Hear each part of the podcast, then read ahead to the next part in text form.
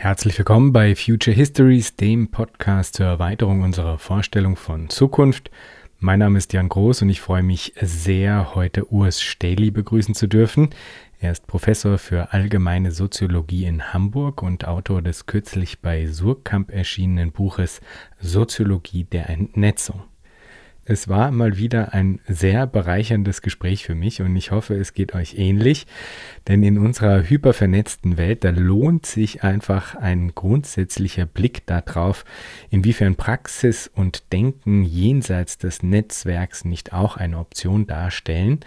Ursteli, der macht das in einer besonnenen Art und ich finde, er umschifft dabei gut die Romantisierungen und Banalisierungen der Entnetzung, beziehungsweise macht er die sogar für sich produktiv.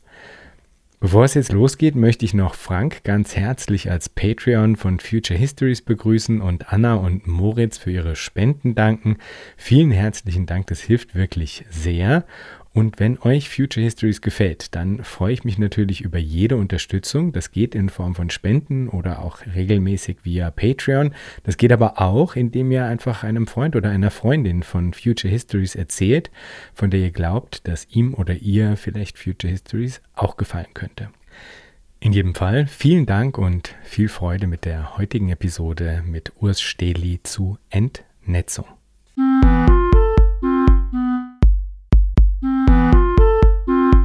Herzlich willkommen, Herr Steli. Ja, vielen Dank für die freundliche Einladung. Äh, ich freue mich auf das Gespräch und auf die Möglichkeit, über Entnetzung mit Ihnen sprechen zu können. Wunderbar, ich freue mich auch. Dann steigen wir doch direkt ein.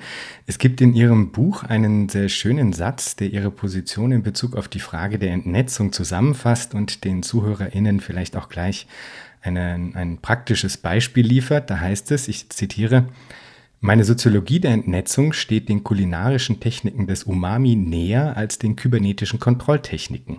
Zitat Ende. Was verstehen Sie, Herr Stehli, unter Entnetzung? Ja, vielen Dank, Sie, dass Sie äh, diese Stelle, die ja so ganz am Ende des, des, des Buches äh, erscheint und nochmal versucht, so eine Art Vignette im, im Rückblick auf äh, mein Verständnis von Entnetzung äh, zu geben, entwirft. Und ich hatte dort am, am, Schluss des Buches gewissermaßen ja zwei Epiphanien äh, miteinander äh, kontrastiert. Und die, die eine, die, die viel bekanntere, ist äh, Bruno Latours Epiphanie, ähm, als ihm plötzlich auf der französischen äh, Landstraße eine, eine Eingebung äh, erschienen ist, nämlich dass, äh, dass alles mit allem verbunden werden kann, äh, dass alles mit allem alliiert werden kann. Also gewissermaßen die, die Eingebung des Netzwerkdenkens oder zumindest des spezifisch Latourschen Netzwerkdenkens. Und äh, Umami ist gewissermaßen äh, nun in der in den Mythen oder in, äh, in, in den Geschichten, die, die es über die Erfindung dieses, dieses äh, spezifischen, äh, dieser spezifischen Geschmacksrichtung aus der japanischen Küche gibt, ebenfalls mit einer Epiphanie äh, verbunden, äh, nämlich dass der, äh, ich glaube, Biologe Ikeda ähm, plötzlich die Eingebung hatte, dass durch die Lockerung und Lösung von Molekülen nicht nur etwas zerstört wird, äh, sondern etwas Neues auch geschaffen wird. Und äh, ich fand das eigentlich dann sehr spannend, dass wir jetzt hier eigentlich zwei unterschiedliche Eingebungen, die beide etwas mit Verbindungen oder dem Auflösen von Verbindungen zu tun haben, vor uns haben.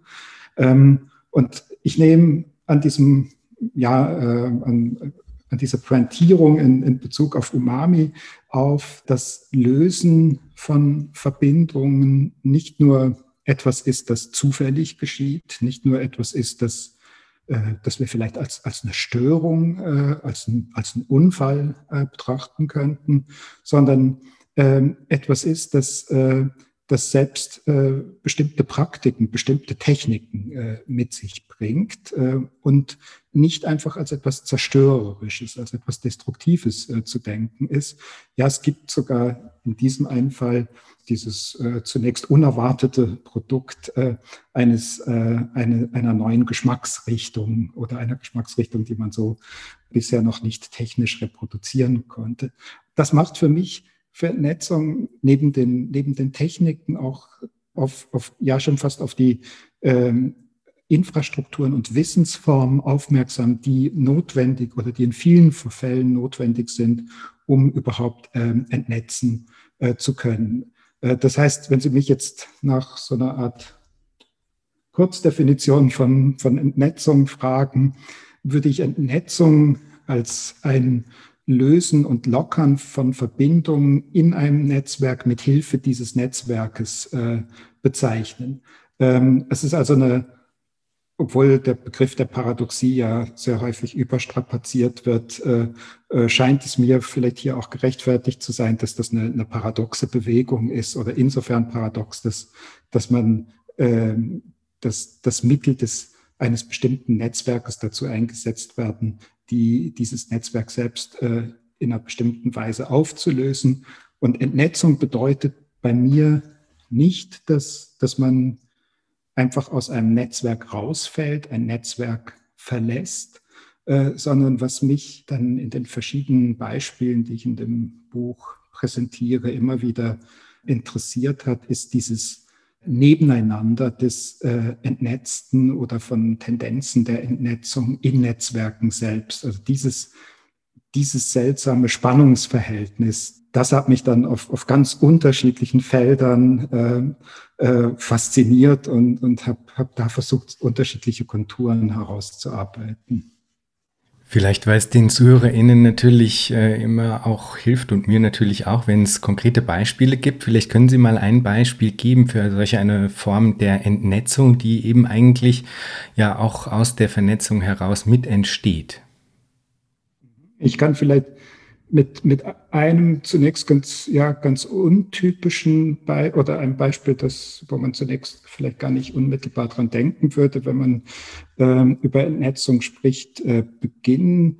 Ich habe im Buch unterschiedliche, ja, oder skizziere unterschiedliche Sozialfiguren äh, der Entnetzung, was für mich bestimmte gesellschaftliche Semantiken oder Diskurse sind, in denen äh, zunächst äh, häufig gar nicht intendiert über das, was ich dann als Entnetzung äh, bezeichne, äh, gesprochen wird. Und eines dieser Beispiele, das ich dort erwähne, ist der Schüchterne oder die Figur des Schüchternen. Und diese Figur taucht äh, verstärkt um 1900 auf, wird äh, Gegenstand von, von unterschiedlichen auch dann pathologisierenden psychologischen Diskursen, ist aber auch schon, ich kann da vielleicht nachher nochmal kurz darauf äh, zurückkommen, ähm, ist auch für äh, Gabriel Tart, der in einer gewissen Weise sehr wichtig für, für mein Buch ist. Äh, Gabriel Tart, der Soziologe, der äh, eine Theorie der Nachahmung entworfen hat und für viele als eine Art Urvater des Netzwerkdenkens zählt. Ähm, ähm, Tat ist interessanterweise auch an, diesem, an dieser Figur des Schüchternen interessiert. Und ähm, was wird an dem Beispiel deutlich, dass der Schüchterne oder die Schüchterne in Interaktionssituationen, in Interaktionsnetzwerken anwesend ist, sich aber in der Regel, wenn es ihm geglückt, sich so zu verhalten, wie er sich das wünscht, in der Regel übersehen wird, nicht äh, angesprochen wird. Erst wenn er zum Problem wird, dann, dann wird er auf einmal oder sie auf einmal angesprochen und äh, gefragt, warum man sich denn so zurückhält und äh, warum man sich irgendwie an den äh, geselligen Anlässen äh, nicht, nicht beteiligt. Und ähm, ich fand es dort in diesen ähm, Diskursen sehr spannend zu sehen, wie, wie der Schüchterne gewissermaßen als jemand beschrieben wird, der schon fast mit der mit der Inneneinrichtung eines, eines Raumes verschmilzt. Er, er wird eigentlich Teil der Kulisse, könnte man sagen. Man vergisst ihn und er ist doch immer da. Und er kann auch äh, immer wieder reaktiviert werden. Also in, wenn wir diese Interaktion als, als eine Art Netzwerk betrachten, kann durch diese Reaktivierung auch wieder Teil des Netzwerkes werden, indem er als Problem adressiert wird oder indem es vielleicht doch gelingt, den Schüchternen ins, ins Gespräch einzubringen.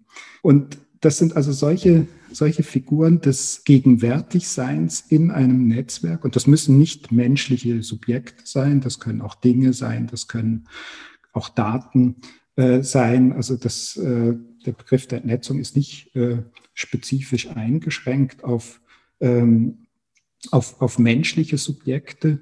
Ähm, aber immer ist diese Logik einer man könnte vielleicht sagen, einer, einer im Moment nicht vernetzten Co-Präsenz äh, äh, wichtig für, für Entnetzung. Und ich gehe dann im Buch unterschiedliche soziale Felder durch, also schaue mir etwa auch in der, in der Organisationstheorie äh, oder Organisationssoziologie an, wie gehen eigentlich Organisationen, wie gehen Unternehmen mit dem Druck der, der Übervernetzung um und welche ähm, welche Techniken, welche Formen werden etabliert, um solche Formen, um, um, um solche Übervernetzungen wieder, wieder zurückzunehmen. Also ich diskutiere das beispielsweise dann am, an der Krise des, des Open Office äh, Modells, das ja für mich ein Ausdruck des, des äh, oder für viele andere denke ich auch ein, ein Ausdruck des äh, Netzwerkdenkens, äh, praktischer Ausdruck des Netzwerkdenkens gewesen ist im Open Office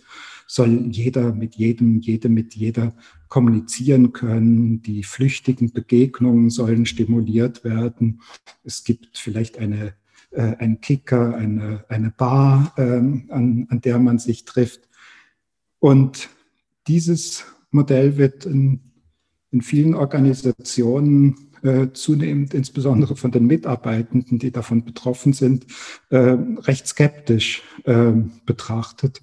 Und in der Tat haben Studien auch gezeigt, dass häufig weniger kommuniziert wird in diesen offenen Kommunikationslandschaften als in dem klassischen Cubicle, also in dem klassischen ähm, Einzelbüros. Und was ich dort interessant fand, ist, dass, dass wir da auch wiederum beobachten können, wie nun wieder neu, etwa durch bestimmte innenarchitektonische Maßnahmen, sogenannte äh, Caves oder Rückzugsorte, Höhlen, Verstecke, ähm, äh, intransparente Räume geschaffen werden, in die man sich äh, zeitweilig zurückziehen kann. Und wichtig ist dort immer dieser letztlich dann auch sehr kontrollierte Charakter. Es, äh, es soll nicht darum gehen, dass, äh, dass nun alle sich in ihre Höhlen zurückziehen, sondern äh, es ist eigentlich ein Privileg, äh, das tun zu können. Und das äh, äh, kann man auch nur für, für, für eine bestimmte Zeitspanne. Und das macht, vielleicht macht das Beispiel auch deutlich, dass wenn ich über Entnetzung spreche, ich nicht so etwas wie, wie eine vollständige Entnetzung meine. Also wie ich vorhin schon gesagt hatte, nicht, nicht der Ausstieg aus dem Netzwerk, sondern die Frage, wie, wie es in Netzwerken gelingt, äh, innerhalb dieser Netzwerke weniger vernetzt zu sein. Also manchmal äh, beziehe ich mich auf, auf gewissermaßen Foucaults ähm, äh, bekannte Wendung, dass es äh, darum gehen könnte, ähm, Künste zu entwickeln, weniger regiert zu sein. Und ähm, in einer gewissen Weise wandle ich das ab auf, ähm, ähm, auf die Vernetzung und Entnetzung, also dass es um, um diese Künste, um Praktiken geht, weniger vernetzt zu sein, die, die aber immer ambivalent sind, die, die häufig ja, wie in diesem letzten Beispiel, durchaus eine, eine Funktionalität für das entsprechende Unternehmen haben, in dem dann Arbeitnehmerinnen äh, geschont oder entlastet oder sich wieder erholen können. Ähm, bevor wir da dann äh, ein bisschen tiefer eintauchen in die Frage, gegenüber welchen Formen der Entnetzung oder auch der Imagination von Entnetzung es sich da vielleicht auch ein bisschen abzugrenzen gilt, gucken wir uns da vielleicht noch einen Moment diesen Punkt an, ähm, was genau das ist, wie man eben nicht dermaßen regiert werden soll. Also in welcher Form, was ist dieses, was ist das, wogegen sich das, was Sie jetzt gerade beschrieben haben, schon ein bisschen abgrenzt, ja, oder ähm, ähm, welche Überforderung ist das vielleicht auch? Und das äh, beschreiben Sie im Buch eben auch, finde ich, recht eindrucksvoll. Ähm, vielleicht können Sie nochmal darstellen, was ist denn sozusagen die Essenz des Netzwerks als Paradigma äh, und der damit verbundene Vernetzungsimperativ auch? Ja, das, das Netzwerk als Paradigma kommt bei mir, könnte man vielleicht sagen, doppelt vor in dem Buch. Ähm, einerseits auf, auf einer äh, Gegenstandsebene, auch zeitanalytischen, zeitdiagnostischen Ebene, wo es, äh, äh, auch um die ja, historisch verfolgbare Frage äh, geht über die, die Etablierung des Netzwerkdenkens und des Netzwerkhandelns in unterschiedlichen sozialen Feldern.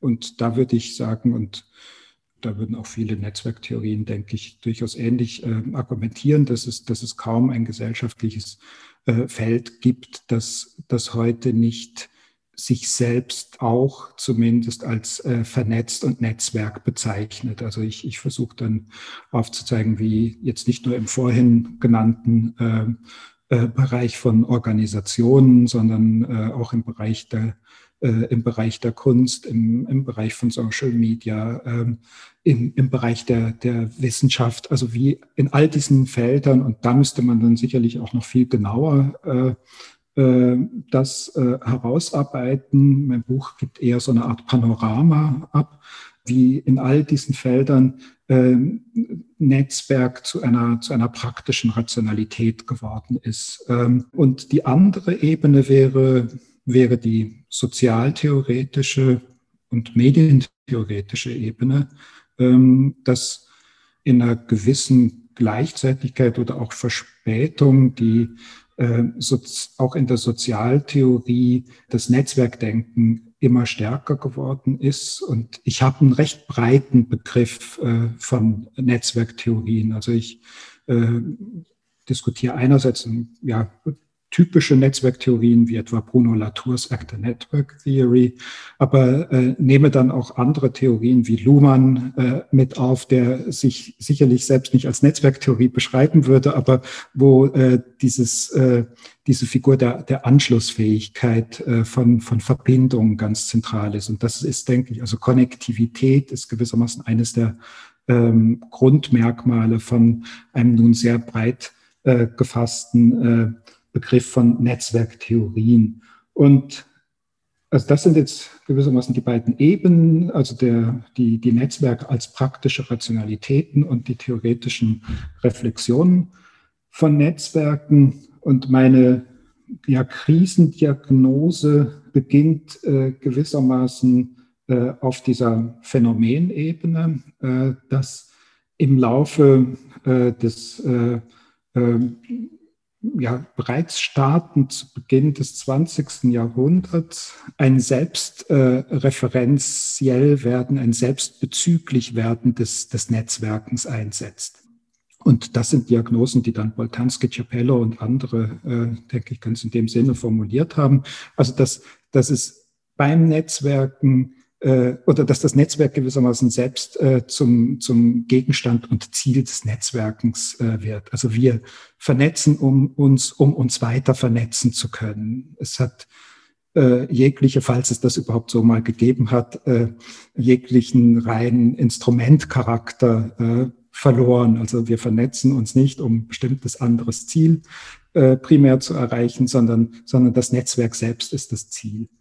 Und ähm, da versuche ich dann zu skizzieren, wie in unterschiedlichen Bereichen dies zu einer Hyperkonnektivität äh, und entsprechend auch Krisen der Hyperkonnektivität geführt hat. Das heißt, dass das, was zunächst ja in vielen dieser Feldern ja auch als, ähm, als Emanzipationsversprechen, als große Befreiung, als denken Sie an die frühen Netzdiskurse etwa, äh, gefeiert worden ist, als, als, als anti-elitär, Abbau dieser, dieser alten Strukturen etc., dass diese Befreiung gewissermaßen durch ihren Sog äh, nun selbst äh, paralysierende, ähm, äh, paralysierende äh, Aspekte entwickelt.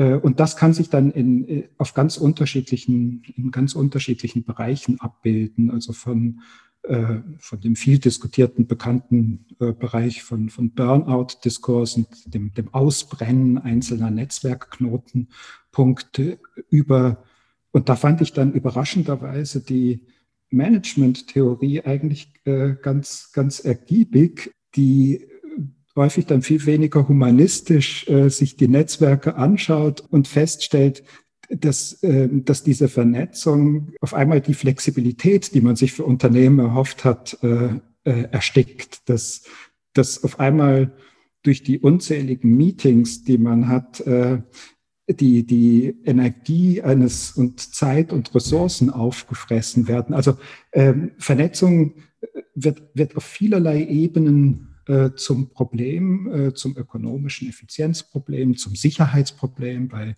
bei kritischen Infrastrukturen, zu äh, subjektiven genannten äh, Erschöpfungsphänomenen, ähm, zu äh, neuen und natürlich nicht zuletzt die, die neuen Kontroll- und Überwachungsformen, die auf diese Art und Weise möglich geworden sind. Und also was mich da interessiert, ist gewissermaßen diese, diese Verkehrung eines ursprünglich einmal äh, in vielen Bereichen als, als Befreiung erlebten äh, Netzwerkens äh, in, in, eine, in eine Gefahr, ähm, auf die nun nicht nur von denjenigen, die eh immer schon unglücklich waren mit diesen Netzwerken, sondern gerade auch äh, von denjenigen gewissermaßen, die, die zu den, äh, wie soll ich das sagen, zu, zu zu, zu jenen, die eine affirmative äh, Haltung zu den Netzwerken haben, gerade die sehen gewissermaßen, dass,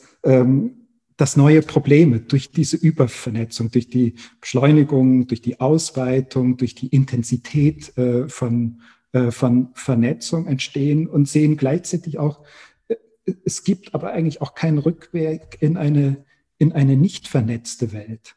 Ähm, also das, das wäre gewissermaßen auf der, auf der Ebene äh, der, der unterschiedlichen Netzwerkrationalitäten äh, in den unterschiedlichen Feldern. Und vielleicht dazu noch ein Punkt, weil Sie auch dieses Ethos der oder den Imperativ der ähm, äh, Vernetzung angesprochen haben, ist, äh, dass ich denke, dass diese Netzwerksemantiken nicht nur Beschreibungen der jeweiligen Felder sind, sondern mit einem bestimmten Ethos, mit bestimmten normativen Erwartungen äh, verbunden sind. Das wird an, der klassischen Figur des Netzwerkers, wie ihn Boltanski Capello beschrieben haben, besonders deutlich. Ich, ähm, ich muss mich als, als projektorientierter äh, Arbeitnehmer oder Arbeitnehmerin beständig mit anderen vernetzen, neue Kontakte äh, knüpfen, offen sein für diese ähm, äh, Kontakte,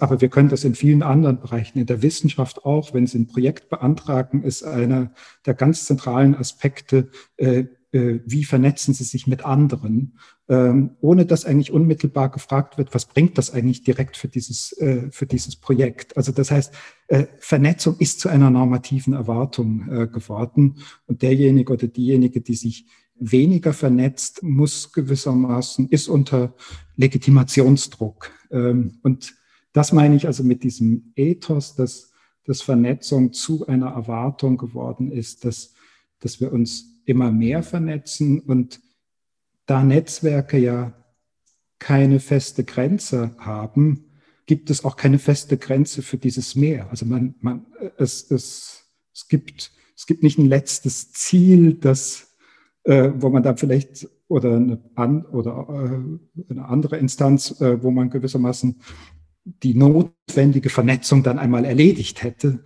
sondern ähm, es, es kann immer weitergehen. Ich fand es interessant, Sie haben das jetzt eigentlich schon ganz gut eingefangen, dass im Grunde die, die sagen mit einer totalen Affirmation einst sagen das Open Office ähm, befürwortet haben und vielleicht sogar mit in die Welt gebracht haben, sind mit höherer Wahrscheinlichkeit die, die dann jetzt eben auch in den äh, Digital Detox Urlaub gehen. Also diese diese ähm, ja äh, Verbindung, die finde find ich irgendwie ganz äh, auffällig auf eine Art. Und ich finde diese Frage des Digital Detox und diese Aufladungen, die damit einhergehen, die verweist eben jetzt auch schon auf ein paar Felder, von denen Sie sich im Buch eigentlich, finde ich, sehr geschickt und richtigerweise eben auch versuchen abzugrenzen. Und das ist eben auf der einen Seite so eine Romantisierung des totalen Ausstiegs, ja. Und aber auch auf der anderen Seite, das hatten Sie jetzt vorhin auch schon in einer kurzen Bemerkung mit angesprochen, so eine Überidealisierung einer humanistischen Autonomiefiktion, wenn man so will, ja. Und ähm, ich finde das unglaublich wichtig, ja, weil also äh, ist eigentlich ja eben da dem, dem bestimmte Missverständnisse zugrunde lägen, wenn man die Entnetzung denn so lesen würde. Ja, vielleicht können Sie uns äh, ein wenig erläutern, warum es das eben gerade nicht ist. Ja, ja, vielen Dank für, für diese Frage, äh, die, die ich auch, auch sehr, sehr wichtig äh, finde. Ähm, man könnte ja sagen, so, so wie ich jetzt auch diese, diese Übervernetzung vorhin beschrieben hatte, braucht es gewissermaßen eine souveräne, heldenhafte Anstrengung, um, um sich diesen, diesen Fängen entziehen zu können. Und ähm, das, also diese Vorstellung erschien mir immer als eine Gefahr, wenn wir jetzt auch analytisch über, über Entnetzung äh, nachdenken, die dann auch mit all diesen Romantisierungen, mit den nostalgischen äh, Vorstellungen äh, eines, äh, eines authentischen Ichs jenseits dieser Netzwerke äh, zusammenhängt. Wir kennen ja all diese, diese Formen von Medienkritik, etwa in Bezug auf Social Media und oder wenn, wenn unterschieden wird zwischen echten und, und, und rein virtuellen Freunden, Freundinnen etc. Ähm, ich wollte auf alle Fälle vermeiden, äh, so eine heroische Geschichte äh, zu schreiben äh, und hoffe, dass, das, dass das auch gelungen ist. Und ähm, habe daher eigentlich, auch wenn in einzelnen Beispielen es sich manchmal vielleicht ein bisschen so anhören mag, gerade jetzt etwa vorhin beim Schüchternen, dass, dass dann doch ein einzelnes Subjekt im Vordergrund steht, ähm, habe ich meine, meine Analysen versucht so zu bauen, dass ich von den, von den Praktiken und Techniken her Entnetzung zu beschreiben versuche.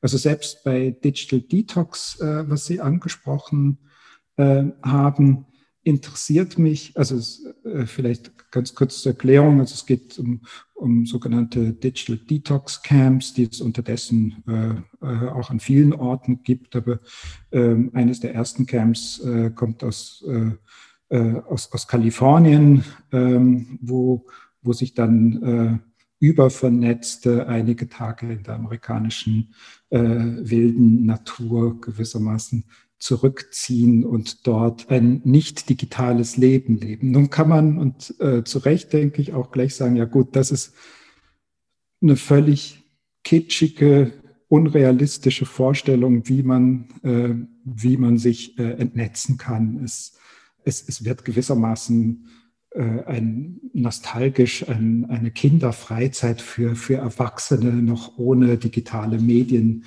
äh, nacherfunden. Aber was an solchen Beispielen deutlich wird, äh, ist zum einen, dass Entnetzung immer auch imaginär aufgeladen ist. Es gibt bestimmte Wunschvorstellungen, Sehnsüchte, Fiktionen darüber, wie entnetzt, wie, wie ein äh, entnetzter Zustand sein könnte oder je nach Diskurs auch wie ein entnetztes Subjekt äh, äh, existieren könnte. Und ich denke, es ist, wenn, wenn man Entnetzung analysiert, wichtig, diese Imagination jetzt nicht nur ideologiekritisch äh, wegzuwischen, sondern zu schauen, welche Funktion sie für, für diese Praktiken der Entnetzung haben, äh, wie äh, durch diese Vorstellung solche Praktiken auch, auch mit ausgerichtet werden, wie das Tun der Entnetzung selbst durch diese Vorstellung mit, äh, mit aufgeladen ist.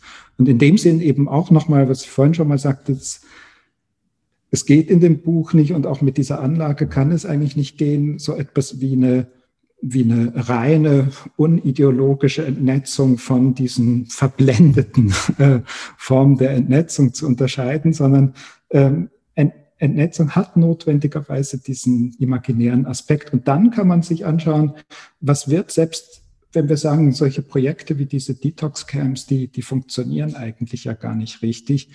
Dennoch ist interessant, was, was wird dort eigentlich getan? Also wie, wie versucht man nun innerhalb einer Netzwerkgesellschaft äh, einen vermeintlich entnetzten Raum zu schaffen? Und äh, ich spreche dann davon, also wie, wie eigentlich bestimmte Praktiken der Analogisierung, also gewissermaßen der Gegenbegriff zur Digitalisierung, äh, entworfen werden, äh, mit, mit der Betonung darauf, dass es eben nicht einfach darum geht, in ein immer schon existierendes analoges Leben zurückzukehren, sondern dass das Analoge durch solche Praktiken geschaffen werden muss und äh, zumindest dann in dieser Versuchsanordnung zum Gegenbegriff von digitaler Vernetzung dienen kann. Und was an dem Beispiel übrigens auch sehr schön deutlich wird, ist, ähm, äh, dass, äh, dass es wie in sehr vielen dieser Entnetzungsprojekte gar nicht nur, vielleicht nicht mal primär einfach um Entnetzung geht, sondern um eine andere Form der Vernetzung. Also der Slogan ist Disconnect to Reconnect. Äh, und das macht auch, denke ich, wieder deutlich, dass Entnetzung kein absoluter Zustand ist, ähm, dass sehr häufig solche ähm, Maßnahmen der Entnetzung zu neuen, anderen Formen der Vernetzung führen können. Und ich versuche in dem Buch dann immer wieder zu betonen, dass, dass ich dem durchaus, also dass ich das durchaus auch so sehe, aber man analytisch versuchen sollte, diese Momente oder Zustände von Entnetzung in ihrer eigenen Positivität auch erfassen zu können und sie nicht nur als Vorstufe, äh, äh, sie nicht nur als Vorstufe für ein zukünftiges anderes Vernetzungsgeschehen zu konzipieren. Also äh, diese, diese Ambivalenz, es könnte zu einer neuen Vernetzung kommen, aber vielleicht äh, wird der Schüchterne auch nie bemerkt werden und äh, bleibt verschwunden in, äh, in diesem Raum. Ähm, also diese, diese Ambivalenz einzufangen, äh, das, äh, das war mir wichtig. Das äh, finde ich auch ähm, total äh, wichtig und, und, nachvollziehbar und finde das auch gut, wie Sie das in dem Buch eigentlich sehr gut schaffen, eben äh, herauszustellen, dass das eigentlich das Ziel sein sollte. Ich muss zugeben, dass es mir beim Detox, äh, Digital Detox Camp deutlich schwerer fällt, ähm, da sozusagen diese Qualität ähm, schon heranwachsen zu sehen, ähm, als jetzt beim äh, Schüchternen oder der Schüchternen, weil beim Digital Detox Camp hat man das Gefühl, okay, das kann sogar auf zwei Ebenen dann diese Vernetzung, diese wieder eben zu einer Neuvernetzung führen, nämlich als eine quasi Clique von ähm, Menschen, die jetzt eben dieses, äh, diese scheinbar analoge Welt dann eben gemeinsam idealisieren und sich dahin vernetzen sozusagen, ja, oder dass eben das äh, Disconnect to Reconnect heißen kann, dass man im Grunde wie, sich wieder auflädt, mehr oder minder, ja, äh, also in so einer Art von Leistungsoptimierungsgestus quasi ins Detox Camp geht, um dann später wieder besser als Netzwerkerin äh, performen zu können oder so, ja. Wenn ich Aber, da, da noch ähm, kurz ja. was dazu sagen kann, weil also bitte, da, bitte. da, da würde ich Ihnen auch, äh, da würde ich Ihnen auch sehr, sehr zustimmen. Also äh, für mich wären diese Detox Camp eigentlich äh, auch ein, ein, ein Grenzfall äh, in, in Bezug auf Entnetzung, der aber auch deshalb interessant ist, weil Sie hatten das vorhin, glaube ich, auch kurz angesprochen, ähm, dass diese Detox Camps häufig ja von also nicht nur äh, von äh, Beschäftigten des, des Silicon Valleys besucht und genutzt werden, sondern, sondern auch organisiert werden und gewissermaßen sehr viele Unternehmen oder Unternehmerinnen aus, aus den digitalen Industrien nun mit Entnetzung ein, ein neues Produkt entdecken, das nachdem alles vernetzt oder, oder das Vernetzte zunehmend äh, äh, genutzt werden und, und äh, gewissermaßen auch äh, kommodifiziert werden äh, konnte, wird hier nun äh, Entnetzung zu einem Produkt gemacht. Und das fand ich in dem Sinne interessant, dass man sich fragt, ja gut, was muss man denn eigentlich tun, um aus der Entnetzung ein Produkt zu machen? Aber natürlich nicht, um jetzt selbst zu sagen, ja gut, eine der Konsequenzen ist aus dem Buch, äh, wir, wir brauchen mehr Detox-Camps. Äh, äh, aber, aber heuristisch ist es eigentlich sehr, sehr spannend, wenn man sich fragt, wie, wie macht man dann eigentlich aus sowas ein Produkt? Also ich befürchte, dass das bereits ein sehr erfolgreiches Produkt ist, muss ich sagen. Aber dann schauen wir doch noch ein bisschen genauer äh, auf die Frage, inwiefern zumindest Elemente eines ähm, Einreißens dieses Paradigmas der, des Netzwerkens vielleicht doch zu sehen sind, also auch jenseits von sowas wie irgendwie Digital Detox oder sowas. Hm, weil ich habe mich bei der, bei der Lektüre des Buches durchaus gefragt, inwiefern, also ich fand es eigentlich ein, ein Buch zur rechten Zeit, insofern als dass ich das Gefühl hatte, während des Lesens immer wieder mal eigentlich so Momente zu haben, wo ich gedacht habe, aha, naja, also da lässt sich einiges in den derzeitigen Entwicklungen nehmen und so lesen. Also sei das jetzt ähm, eben äh, sowas wie äh, jetzt quasi diese Frage der Resilienz im Rahmen von Corona und also inwiefern diese Lieferketten dort resilient genug sind, inwiefern ähm, man vielleicht wieder zu äh, Produktion innerhalb von nationalstaatlichen Rahmen irgendwie zurückkehren sollte. Aber auch schon vorher wurde quasi so Freihandels, ähm, eine Freihandelsparadigma eigentlich deutlicher angefangen zu hinterfragen, als das zumindest jetzt mal in den 2000er Jahren oder sowas der Fall war. Und das ähm, kann man, glaube ich, auf verschiedenen Ebenen könnte man da jetzt solche Sachen ähm, finden und sich fragen, inwiefern das jetzt auch gelesen werden könnte als ein Beginn des ja, eben vielleicht nicht Ablösens, das wäre viel zu weit gegriffen, aber dass zumindest diese totale Dominanz des Netzwerks als Paradigma, dass die äh, beginnt vielleicht zu bröckeln, ja, und dass in verschiedenen Bereichen ähm, eigentlich erneut jetzt eine Debatte um Chancen und Risiken der äh, Interdependenz entflammt, die auf, auf eine Art auch bereit ist, Fragen der Vernetzung dann nochmal radikal anders zu denken, ja, im Guten wie im Schlechten. Also die Frage wäre dann, wird hier derzeit auf einer strukturellen Ebene etwas neu verhandelt in Bezug auf die Dominanz des Netzwerks als Paradigma? Ja, das, das ist eine, eine schwierige, äh, große Frage. Ähm, also ich würde natürlich auch ja, so weit zustimmen, dass, dass ich auch den Eindruck habe, ähm, dass das Paradigma der Netzwerke in, in seinen unterschiedlichen Ausformulierungen ähm, ja zunehmend in, in eine Krise äh, geraten ist und äh, eben deshalb auch dann äh, dieser Versuch über Entnetzung äh, nachzudenken. Man müsste jetzt bei, bei den Beispielen, die Sie genannt haben, in den, bei den einzelnen Beispielen genauer nachdenken. Also Resilienz ist ja, wird ja doch sehr häufig auch netzwerkförmig gedacht. Häufig dann vielleicht noch stärker mit einem Populationsbegriff gewissermaßen verbunden.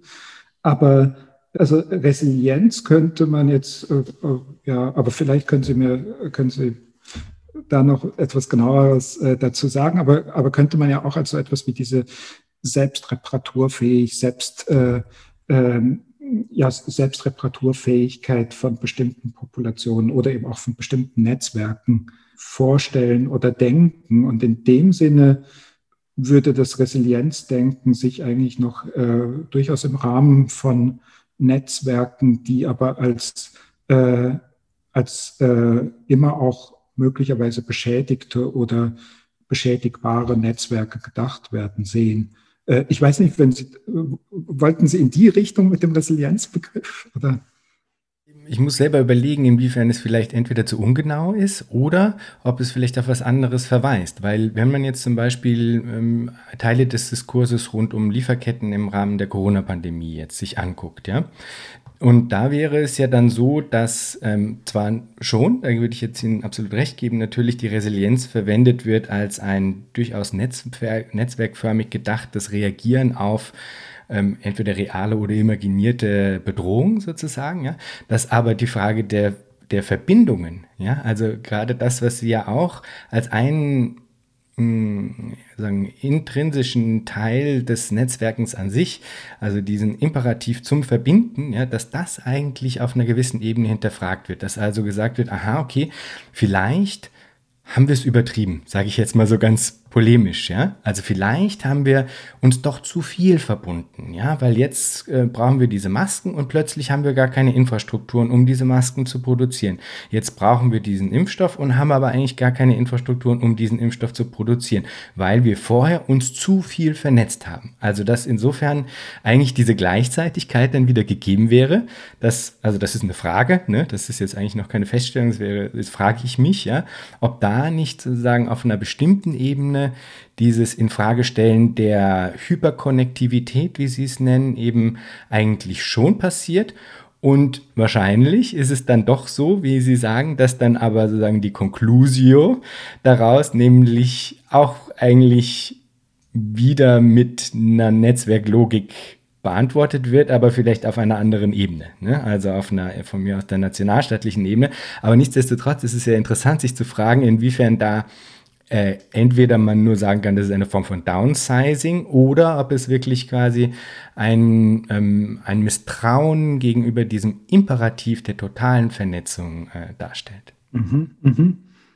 Ja, ich finde das interessant. Ähm, zum einen würde ich sagen, jetzt bei diesen Beispielen Resilienz oder unterbrochenen Lieferketten, äh, die stehen eigentlich schon fast exemplarisch für das, was ich dann mit, mit Wendy Chun und anderen als, als Netzwerkparanoia äh, äh, beschreibe. Also, dass, dass Netzwerke eigentlich dadurch äh, geprägt sind, dass, dass ständig der äh, Verdacht besteht, dass diese Netzwerke nicht richtig funktionieren. Also das ist, wenn wir das jetzt übertragen auf diese Lieferketten, dass es eben zu diesen Engpässen oder Blockierungen von, von Lieferketten äh, kommen könnte. Ähm, also, und das fand ich eigentlich, ob, obwohl ich sonst eine bestimmte Skepsis gegenüber diesen äh, pathologisierenden und äh, psychologisierenden Metaphern äh, habe, äh, und würde das jetzt auch gar nicht irgendwie großfreudianisch, lakonianisch aufladen wollen. Aber, aber äh, dieser, diesen Gedanken fand ich, fand ich äh, eigentlich sehr, sehr spannend. Also, dass, dass Netzwerke äh, immer mit, mit diesem äh, immer mit diesem Verdacht über das eigene Ungenügen, äh, die eigene Verletzbarkeit äh, äh, die, und auch die Unkontrollierbarkeit durch die äh, verzweigte, häufig dann dezentralen Netzwerkstrukturen, äh, dass, dass sie immer mit diesem Verdacht äh, ähm, konfrontiert sind und dann darauf reagieren und häufig äh, mit weiterer Netzwerkbildung. Und jetzt in dem Beispiel, das Sie genannt haben, könnte man sagen, ja gut, vielleicht wird da ja eine, ein anderer Modus der, der Reaktion deutlich. So habe ich jetzt Ihre Frage verstanden, dass es etwa zu einem äh, Wiedererstarken von, von alten Grenzen, von nationalstaatlichen Grenzen oder anderen äh, alten Grenzformen, die vielleicht auch eben nicht mehr die äh, diese flexibilisierten Grenzformen sind, die wir jetzt aus, aus äh, neueren äh, Diskursen äh, kennen. Und das heißt, da, und das wäre eine offene Frage, ähm, würde eigentlich, ich würde das dann wahrscheinlich in der Regel auch nicht mehr als Entnetzung bezeichnen. Also wenn es jetzt zum Beispiel zu so einer klaren äh, protektionistischen nationalen äh, Abschottung kommt, sondern das wäre das wäre dann tatsächlich der Versuch, neue äh, Grenzen äh, oder alte Grenzen wieder zu aktivieren und, und aufzubauen. Entnetzung selbst äh, hat ja immer dieses, dieses Moment inne, dass, dass nicht einfach eine, eine, äh, ein, ein durchgehender Schnitt, eine durchgehende Grenze in, in ein Netzwerk, also hier jetzt bei ökonomischen äh, Lieferketten und Ähnlichem eingebaut wird, sondern dass es vorläufige äh, wieder sich auflösende Formen des zeitweiligen Entnetzens, des zeitweiligen nicht adressierbar werdens oder nicht ansprechbar werdens handelt. Und bei, bei diesen neuen Grenzen haben wir es eigentlich mit dem Versuch einer, einer dann äh, recht übergreifenden Grenzziehung zu tun. Und äh, daher wäre genauso wie wir vorhin, als, ich, äh, als wir über die Detox-Camps gesprochen haben, das als so eine Art äußeres Ende von Entnetzung, wo Entnetzung zum Produkt wird, würde ich sagen, äh, wenn Entnetzung sich übersetzt in äh, permanentere Grenzziehungen, was durchaus, also da kann durchaus ein Zusammenhang sein, ähm, aber äh, dann verlassen wir eigentlich wiederum das, das Terrain der, der Entnetzung. Und jetzt könnte natürlich sein, äh, da kann ich eigentlich nur Ihre Frage wiederholen, sie aber nicht, nicht beantworten, dass, ähm, dass man vielleicht, äh, und das tun ja auch viele, die eigentlich primär äh, versuchen, eine, eine Kritik von, von Globalisierung und Netzwerkgesellschaften durch die, durch die Einführung von, von neuen Grenzen äh, äh zu konzipieren. Also ich denke, das wäre, und das müsste man wirklich mal, das habe ich in dem Buch auch nicht genügend äh, ausführlich gemacht. Ähm, also man müsste äh, dieser, dieser Frage des, der Beziehung des Entnetzungsdenkens zum, zum Grenzdenken dann, dann genauer nachgehen. Ja, das ist spannend, weil das ist nämlich tatsächlich was, was ich als eine Gefahr empfunden habe, die da eben daraus resultieren könnte eigentlich, ja, weil das nämlich in dieser Art und Weise auch bis zum gewissen Grad vielleicht instrumentalisiert werden könnte. Und was sich daran jetzt aber eigentlich anschließt, finde ich, ist eben die Frage nach einem anderen jenseits des Netzwerks als Paradigma. Und also das wird jetzt ein bisschen tricky, weil sie ja nämlich auf der einen Seite sagen, okay, das Entnetzen ist immer eingebettet in ein Netzwerk sozusagen. Es kann im Grunde nur simultan gedacht werden, die Entnetzung und die Vernetztheit, ja. Und ähm, wo, wo das aber dann eigentlich äh, hinführt, ist, dass zumindest in, in meiner Wahrnehmung so eine, oder für, für mich, sage ich mal so, eine gewisse, ähm, ein Gefühl des, äh, ich, weiß, ich bin ein bisschen unbefriedigt zurückgeblieben, insofern, als das, womit man dann bleibt, eben immer so was Prekäres, Flüchtiges, in den Nischen angesiedeltes, Sie haben es ja jetzt äh, in der letzten Antwort auch äh, nochmal betont, ja, dass man mit, mit das Entnetzung eigentlich immer eben dieses Flüchtige hat, ja.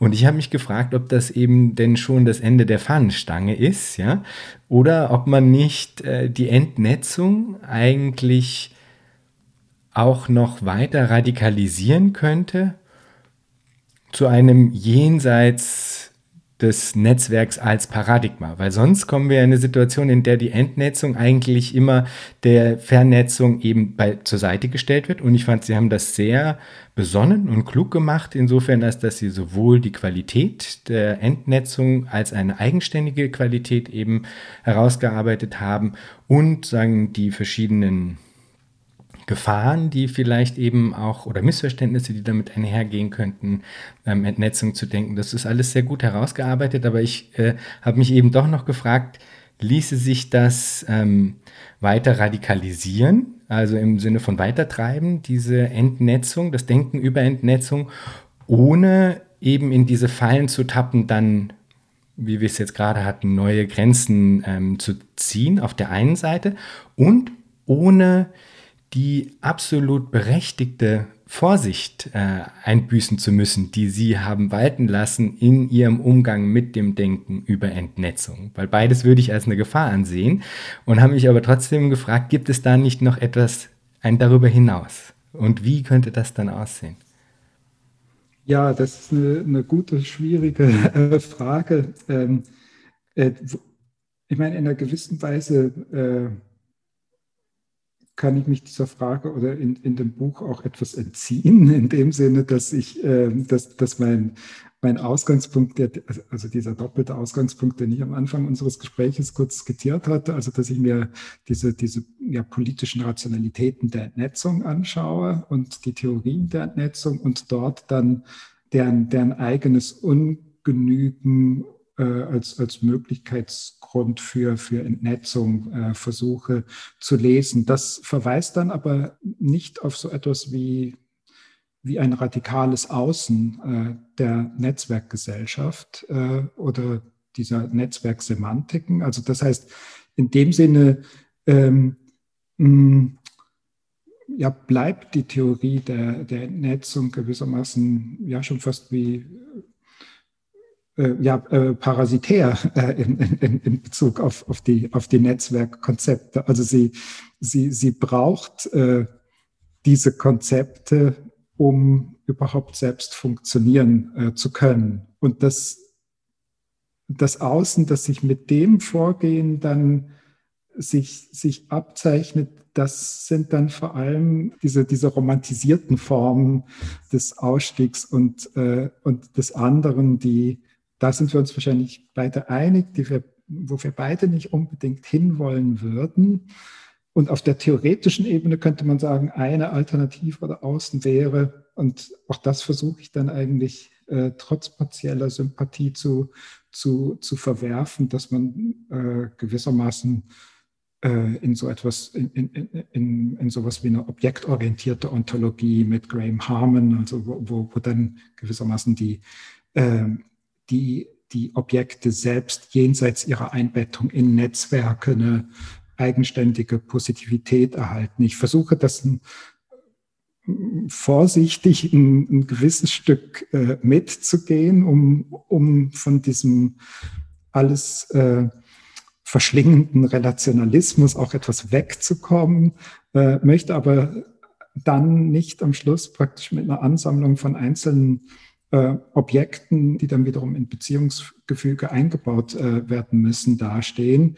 das wäre eine, das wäre wahrscheinlich eine theoretische Alternative der Radikalisierung.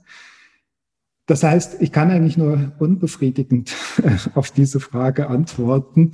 Äh, das Buch oder das Konzept der Entnetzung, so wie ich das äh, versuche zu beschreiben, diesen, diesen Ausweg eigentlich nicht äh, aufzeichnet.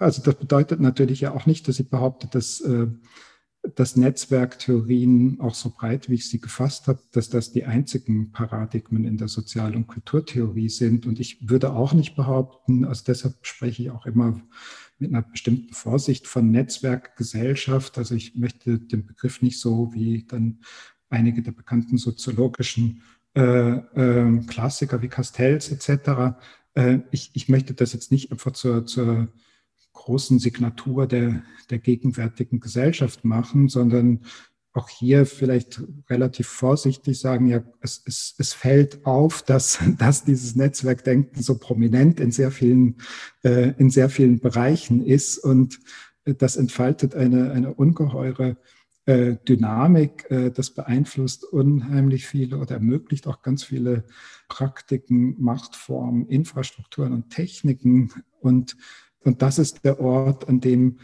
dann diese Praktiken der Entnetzung aufgezeigt werden müssen. Aber es wird mich jetzt, äh, falls es nicht das Format des Interviews sprengt, natürlich als Rückfrage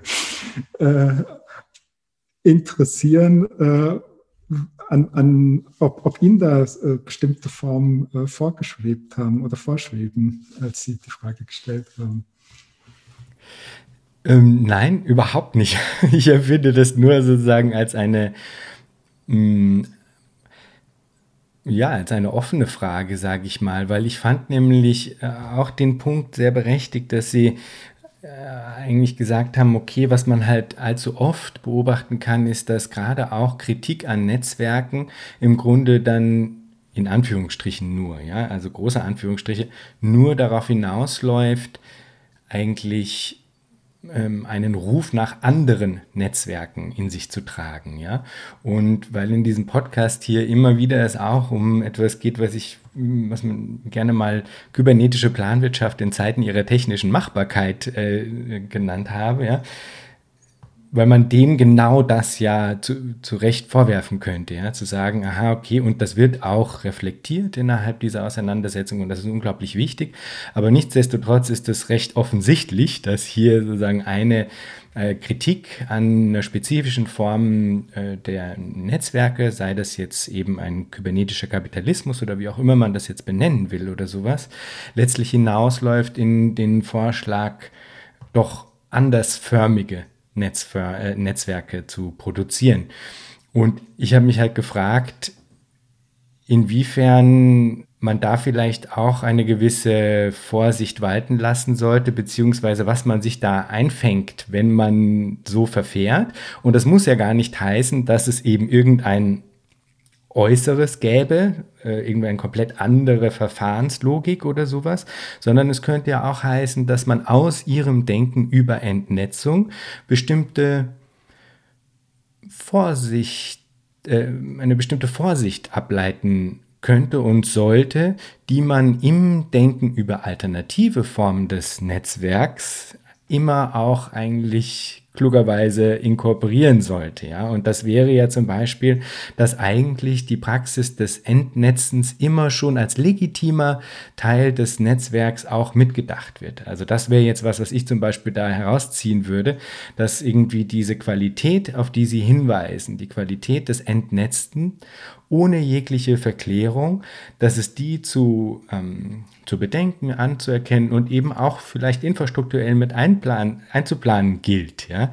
Und ähm, das ist so ein bisschen die Ecke, aus der die Frage, glaube ich, kommt. Ja, mhm. ja würde ich Ihnen auch zustimmen. Also, das, also zunächst mal wird ja wird durch, durch diese Perspektive der Entnetzung äh, das, was ich als dieses Ethos der Konnektivität äh, bezeichnet habe, äh, äh, sicherlich kritisierbar. Äh, es, ist, äh, es, es verliert gewissermaßen diese, ähm, diese Natürlichkeit oder diese, diese Selbstverständlichkeit. Und gleichzeitig könnte man natürlich sagen, dass dass ich ja versuche, auch bei, meinem, bei meiner Lektüre unterschiedlicher äh, theoretischer Angebote dort Momente herauszuarbeiten, die gerade diesen zu diesen prekären Zustand des, des Entnetzten vor der äh, Übersetzung in ein neues äh, Netzwerk äh, oder in neue Verbindungen zu, zu konzipieren suchen. Und äh, also ich, ich versuche dann etwa bei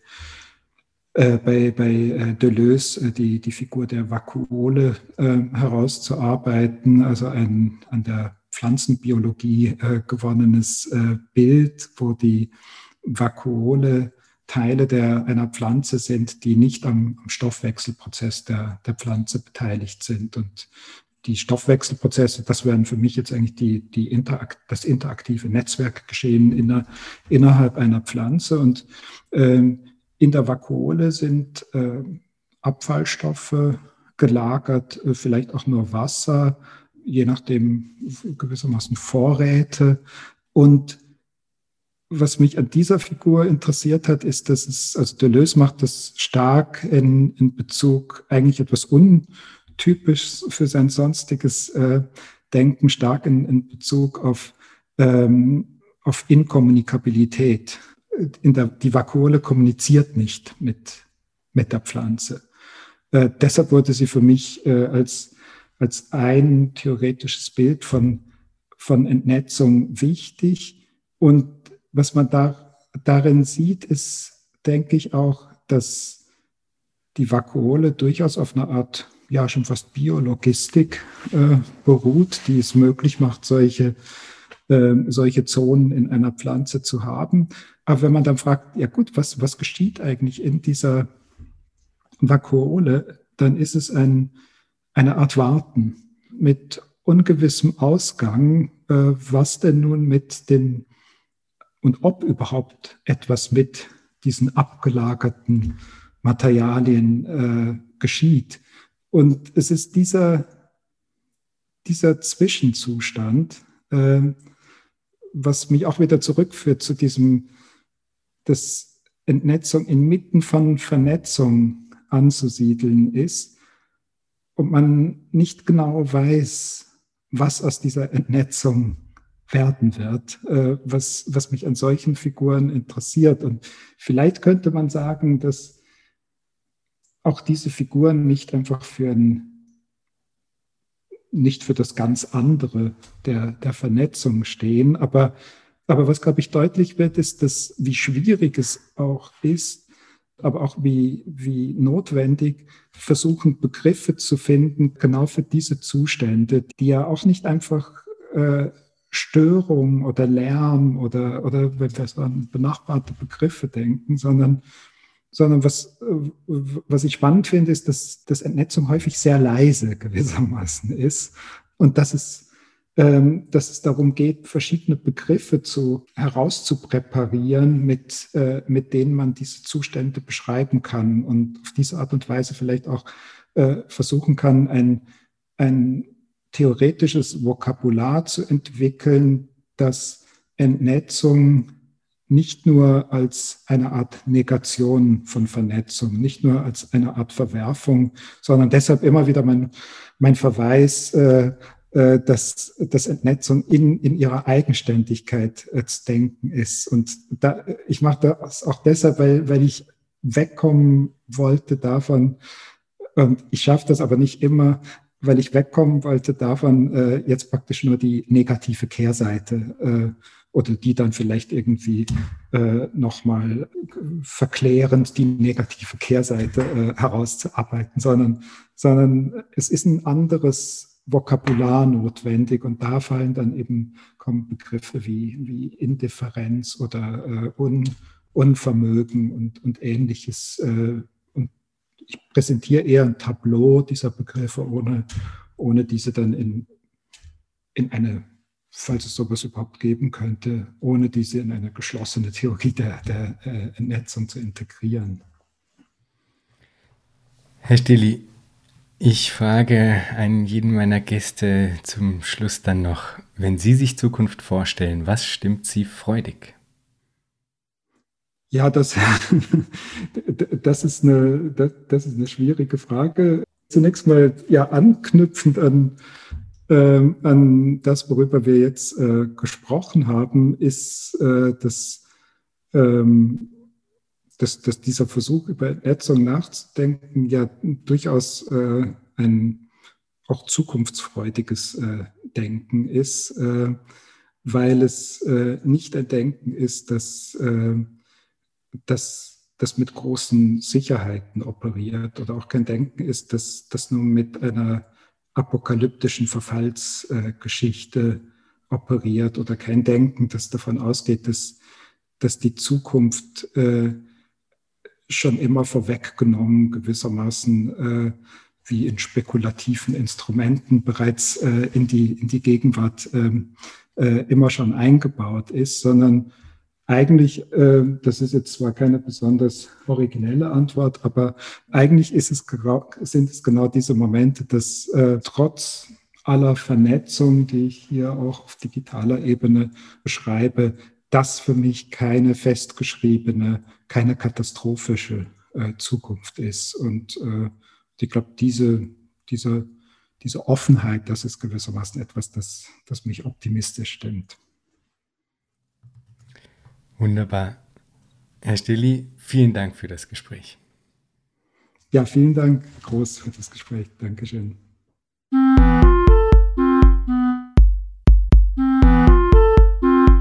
Das war Future Histories für heute. Vielen Dank fürs Zuhören.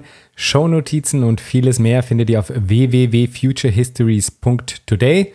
Diskutiert mit auf Twitter unter dem Hashtag Future Histories oder auf Reddit. Lasst mich wissen, was ihr zu dem Ganzen denkt und wie euch diese Folge hier gefallen hat. Unbedingt gut bewerten auf allen Podcast-Plattformen, die ihr nutzt. Für unsere Patreon-Unterstützerinnen und Unterstützer gibt es auf www.patreon.com-future histories vieles an Zusatzmaterial.